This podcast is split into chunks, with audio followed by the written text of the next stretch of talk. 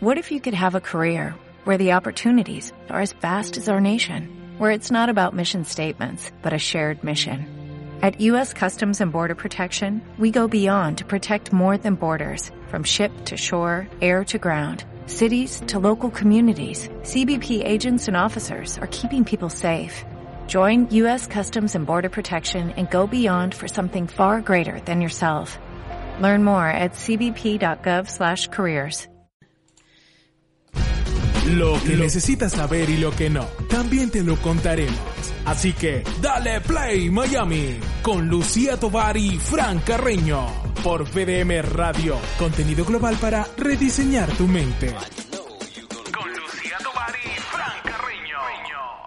SOS Adolescentes con nuestra Lidven Sánchez y hoy un tema súper nice y tiene que ver con el hijo preferido eh, Lidven. Puede haber hijos preferidos, o sea, esto ¿Te se llama... pasa o, o, o, qué- o qué? A ver, o sea, esto comenzamos así. Eh, de entrada, esto es una, una recta, una recta de 90 millas. Sí, al cuarto bate, Dios el cuarto mío. bate. Sí, bueno, bienveni- bienvenida a tu Exacto. sección. eh. Bienvenida, eh, qué chévere, wow, qué súper. Esto se llama SOS Adolescentes con la queridísima coach de familia adolescente, la señora Lidben Sánchez, que está con nosotros el día de hoy, como todos los miércoles, eh, para llevarles a ustedes la mejor información. Y vamos a hablar de eso. ¿Puede existir un hijo preferido? Y además yo también preguntaría, ¿se puede amar a todos los hijos por igual?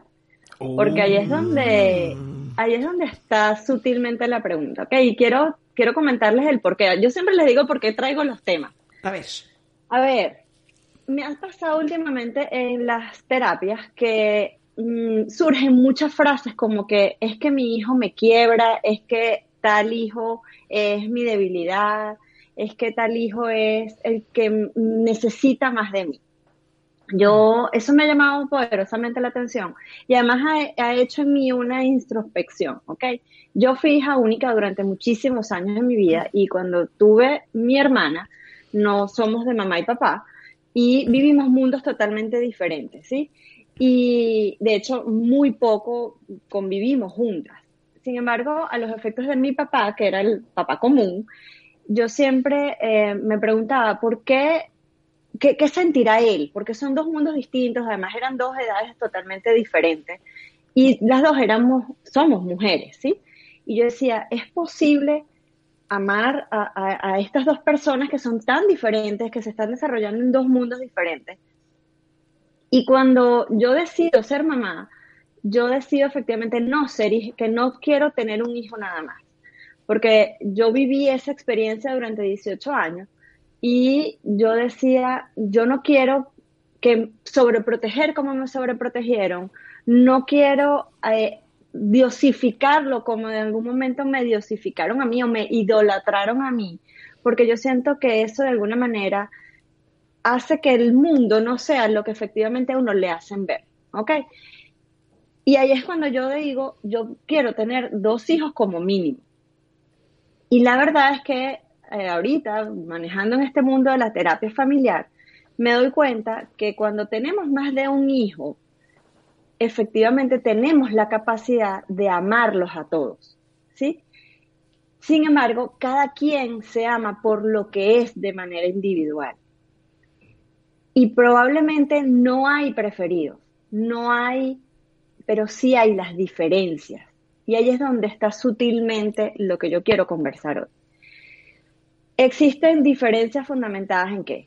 Primero, cuando tenemos a nuestro primer hijo, somos más inseguros, este, es nuestra primera experiencia, es una experiencia que nos cambia la vida, ¿ok?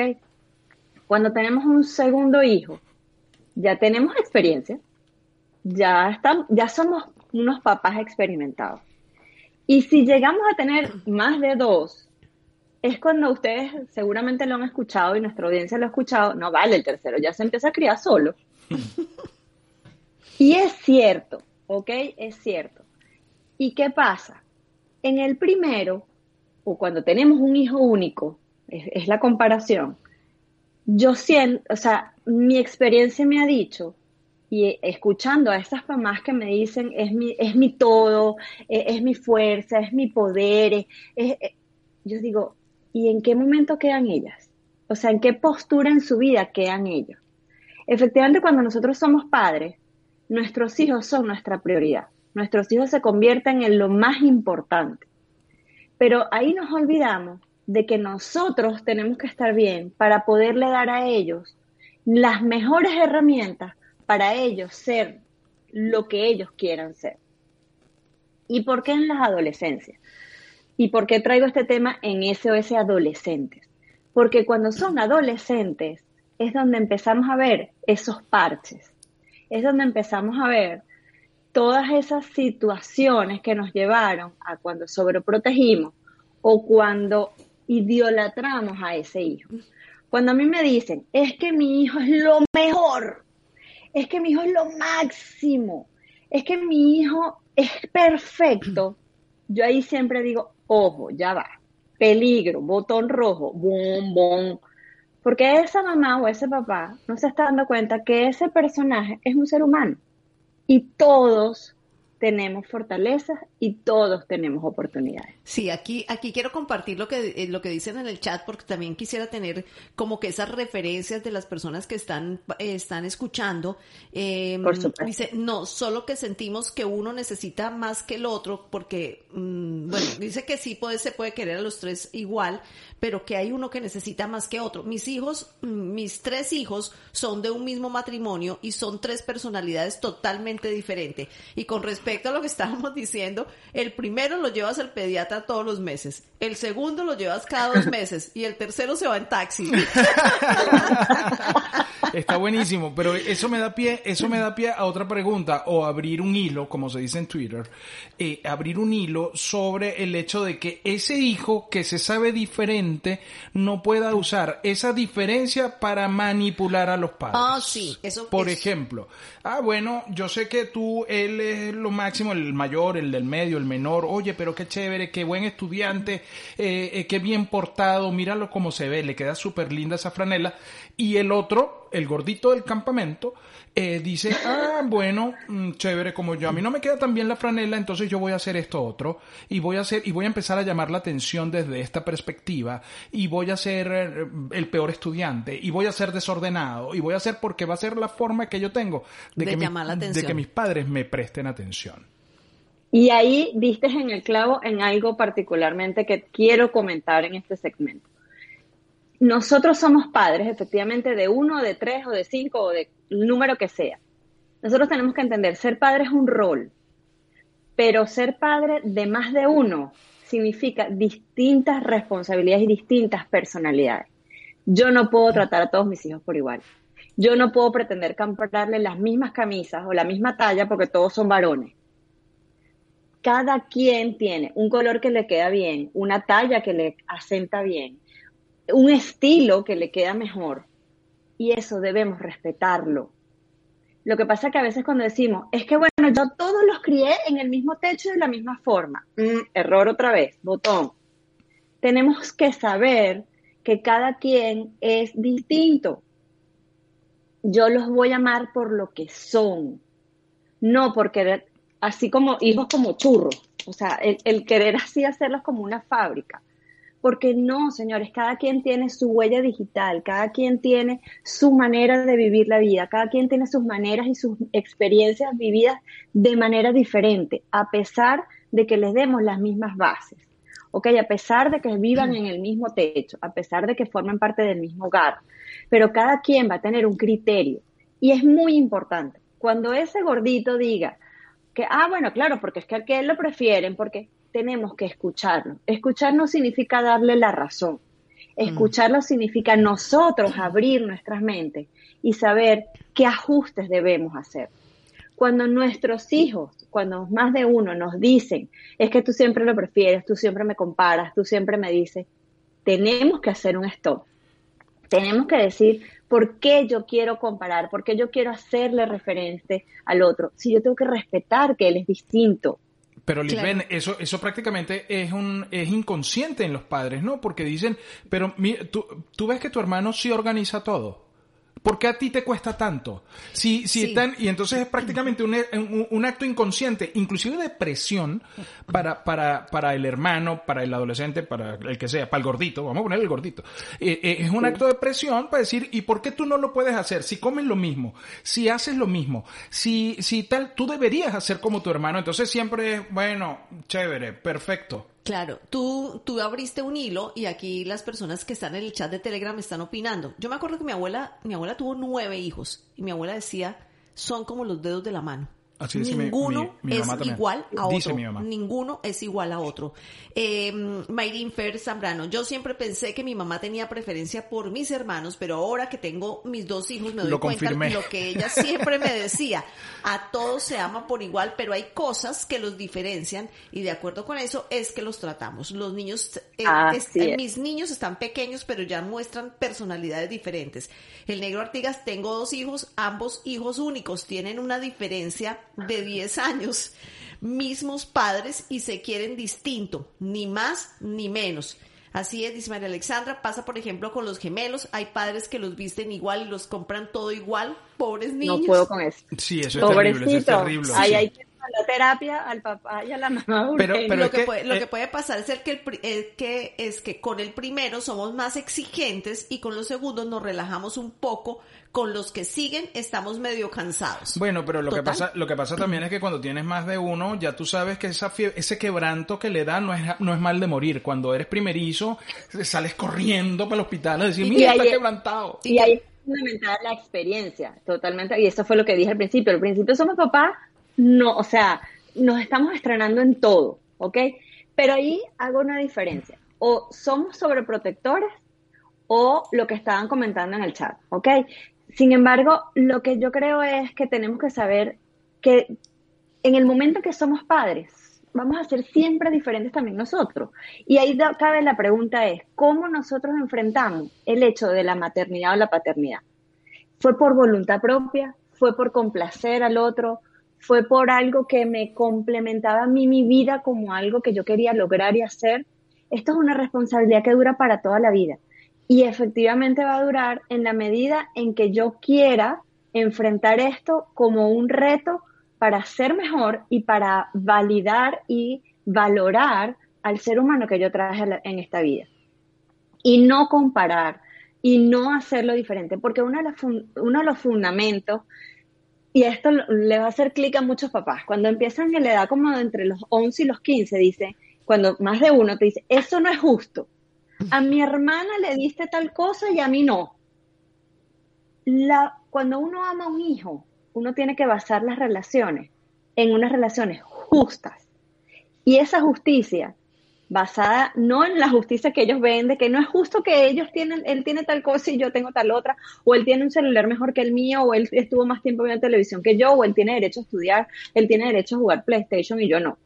La justicia se basa en hacer lo que corresponde a cada quien según los juicios y según los, los argumentos que tiene cada quien.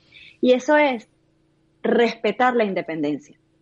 Y yo siempre digo, no me compares o no me digas a mis, con mis hijos, no me digas que tu hermana tal cosa porque a ella se le dice lo que se le tiene que decir cuando se presenta la circunstancia.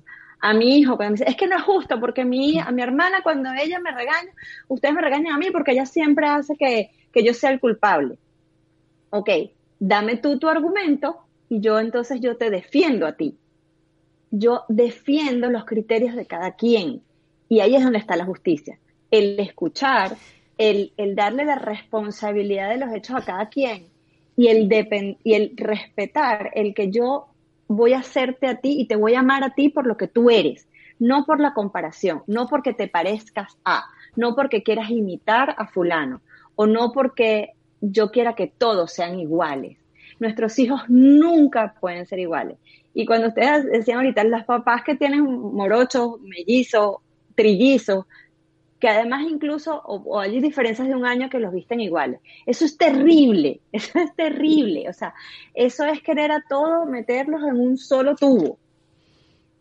E incluso, o sea, debe ser complicado cuando tú tienes dos hijos tan igualitos, que los vistes igualitos, a quién amamantea, a quién no. a quién le cambia el pañal, a quién sí. Exacto, sí. Tú, sabes que... A que los bases y a quién no. Claro, tú sabes que también hay un, hay parte de, de lo que hablaba Frank, creo que era parte de manipulación, pero, pero además es manipulación casi que, mm, que consentida entre los hermanos. Yo me acuerdo que, que a nosotros, cuando no nos gustaba algo de, la, de comida, eh, entonces yo decía, pero ¿por qué a mí me sirvieron más de esto? Ese es típico. Ahí le pusiste más papitas. Mi hermano y yo, eh, pero además era un juego, eh, mi hermano y yo sabíamos que estábamos estábamos, estaban, estábamos, estábamos provocando a mi mamá. O sea, porque a mí, ¿por qué me pusiste más frijoles si a mí no me gustan los frijoles? O sea, porque a mí más. Pero cuando nos gustaba, ¿y por qué me pusiste menos? Entonces mi mamá, mi mamá se ponía así como que, ¿qué? Culicadaos, ahora lo que voy a hacer es que les voy a pesar la comida. Voy a pesar la comida, se las voy a servir pesada.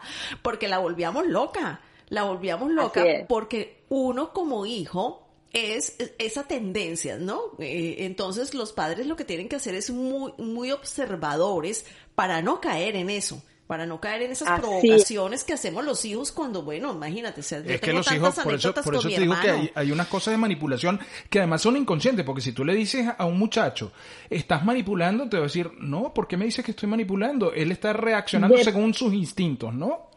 Depende de la edad, Cuando ya entran en la adolescencia, eso está planificado, eso está consciente. Total. Porque saben la reacción que yo genero en mi papá o en mi mamá.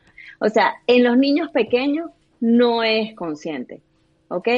Pero si yo ya de adolescente sé que ese comportamiento llama la atención que yo quiero, ahí ya lo hago consciente, ¿ok? Porque ya tengo la madurez para poder atraer la atención a través de ese comportamiento. Totalmente. es lo que yo estaba poniendo de ejemplo. O sea, mi hermano y yo siempre lo hacíamos y éramos súper conscientes y además nos moríamos de la risa.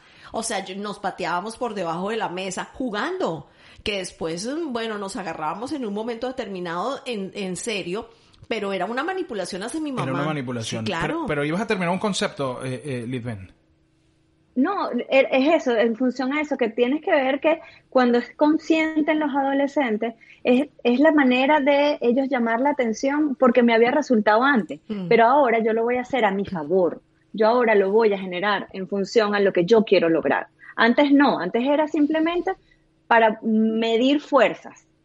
Ahora es para lograr un objetivo. Entonces, quiero también rescatar algo en relación a cuando yo tengo un hijo con condiciones especiales. Es preferido, y obviamente, y es más de uno, ¿ok? Es, preferido, eh, requiere más atención y me refiero a casos eh, o que nacen con alguna condición o porque tienen alguna enfermedad crónica, ¿ok? Personas con diabetes, o sea, jóvenes con diabetes, jóvenes con riñones dependientes de diálisis, con cáncer, con leucemia, ¿ok? ¿Qué pasa con esos niños? Y esto es a reflexión. Nosotros como padres, cuando tenemos a esos hijos, nosotros les enseñamos a ser fuertes porque las adversidades de lo que le está correspondiendo, nosotros los impulsamos siempre, hijo, tú vas a salir de adelante, tú vas a seguir, tú vas a poder con esto, vamos a lograrlo a través de la fe, a través de muchas otras herramientas. ¿Qué pasa cuando eso se supera o cuando ya eso forma parte de la vida y el adulto, eh, bueno, sigue con su tema de su diálisis, con su diabetes? Esas personas o esos hijos son mucho más fuertes que un hijo que no tiene condiciones especiales. Y allí es donde cabe la duda. ¿Ese hijo fue preferido o, ese hijo fue formado como una persona fuerte en función a su adversidad o su situación? Es que ahí inconscientemente los padres le dijimos que tú tenías que ser fuerte, que tú tenías una condición que lo iba a hacer diferente. Y aquí yo traigo a colación un venezolano, Mike Melané, no sé si ustedes... Sí, claro, claro. Obviamente mucha gente lo conoce. Una de las grandes enseñanzas, y yo a él lo leo mucho y, me parece un tipo brillante, es que a él le dieron ocho meses de vida. Él hoy, por su condición. Él hoy en día es un motivador, es un influencer, es un tipo súper estudiado y donde él siempre dice, el yo ser lo que yo fui y lo que me dijeron que yo tenía que hacer con todas mis limitaciones, para mí fue lo que me impulsó y mis padres siempre me dijeron, nunca te creas enfermo, especial. Y para mí eso es muy importante cuando nosotros como padres tenemos un hijo con condiciones especiales o con alguna característica particular, debemos enseñarles a que yo lo voy a amar por cómo es y por quién es, pero porque además es especial. No porque tiene limitaciones, no porque tiene eh, restricciones, porque esas se las estamos poniendo nosotros en función a cómo lo vamos a criar. ¿Ok? Y, y yo creo que eso es un gran, un gran aprendizaje que me ha dado a mí la vida, el que tener, rodearte de gente que tiene condiciones especiales en hijo y que de repente tú dices, ¿tú lo quieres más? No, yo a él lo he dejado que sea el más fuerte y yo me he acompañado a otros, a los que están llevando esto, a los que están eh, arrastrando con estas circunstancias del hermano o de la hermana, a que son los que más me necesitan. Y eso lo he tenido muy cerca con unos morochos, unos gemelos amigos de mi hija, que son, eh, la niña tuvo leucemia y eh, esa niña hoy en día, gracias a Dios, superó toda la enfermedad, pero es una niña extremadamente fuerte y, y, además la vida la vive de manera distinta, o sea, yo soy yo y, y para adelante, yo siempre voy a poder hacer las cosas y el hermano, su hermanito, ha, ha, necesitado muchísimo más apoyo porque se ha vuelto dependiente, se ha visto, se ha sentido muy a perder cualquier capacidad. Y a él se le ha tenido que dar mucha más ayuda que a ella.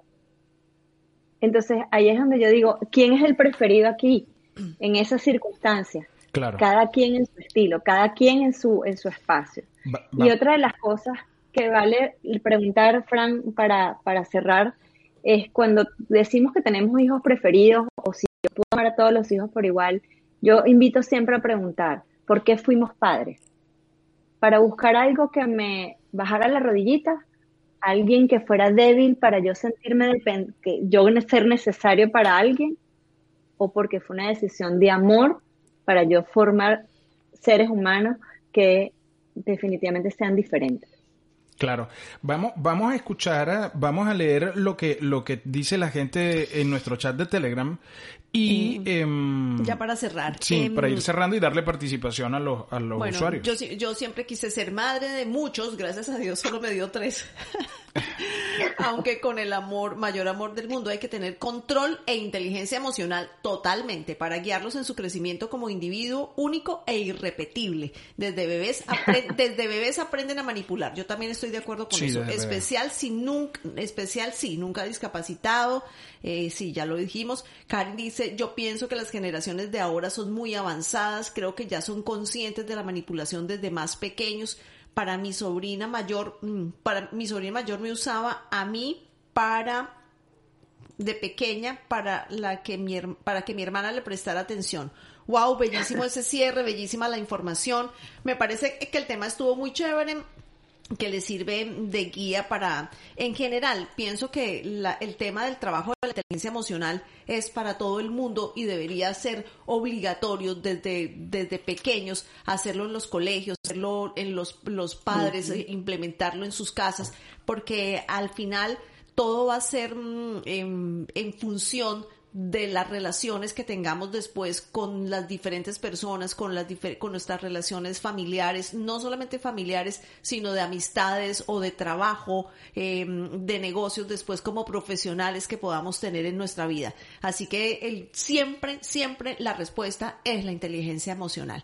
A, a Lisbeth la pueden seguir en Seres Felices, S-R-E-S Felices, como señores felices, en Instagram o pueden ir a bdmradio.com y ahí, Y bo- ahí. donde colaboradores, hacen clic ahí, ponen su dedito ahí encima de colaboradores y allí lo manda para la página de Además, Lisbeth. además Litven hace eventos eh, todas las semanas, tiene charlas, tiene live, tiene cosas con su, con su audiencia y bueno, ahí se pueden sumar y también a- acompañarla y seguir aprendiendo porque cuando se Total. es padre, sobre todo los que tienen hijos pequeños, para que vayan preparándose para lo que viene. Y los que tienen hijos no, de, toda- Exactamente. de todas las edades, porque es que imagínate, o sea, eh, Sí, uno- a estas aprende, alturas tu mucho. mamá y mi mamá nos llaman casi todos los días, todos los días para ver cómo estamos. Sí, Entonces claro. es una tarea que va mm, todos los días a, a- Esto es para siempre. Ser Para padre siempre. no se acaba nunca. No se ser acaba padre nunca. no se acaba nunca. no se acaba nunca. Así es, este rol no se acaba nunca.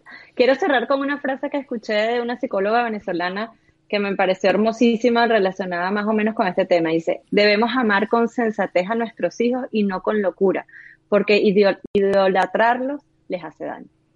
Súper. Sí, señor. La idolatría es terrible. Idolatrar al que sea es terrible. Es terrible. Lid, muchísimas gracias y, y, bueno, nos escuchamos la próxima semana con otro, con otro espacio de, de SOS Adolescentes y ustedes pueden encontrar este contenido en todas las plataformas de podcast. Nos escuchamos la próxima semana. Feliz día. Lo que tus oídos necesitan para iniciar el día. Música, contenido inteligente y energía positiva. ¿Qué esperas? Dale Play Miami con Lucía Tovar y Fran Carreño. Somos PDM Radio, contenido global para rediseñar tu mente. Dale Play Miami. What if you could have a career where the opportunities are as vast as our nation, where it's not about mission statements, but a shared mission? At U.S. Customs and Border Protection, we go beyond to protect more than borders. From ship to shore, air to ground, cities to local communities, CBP agents and officers are keeping people safe. Join U.S. Customs and Border Protection and go beyond for something far greater than yourself. Learn more at cbp.gov/careers.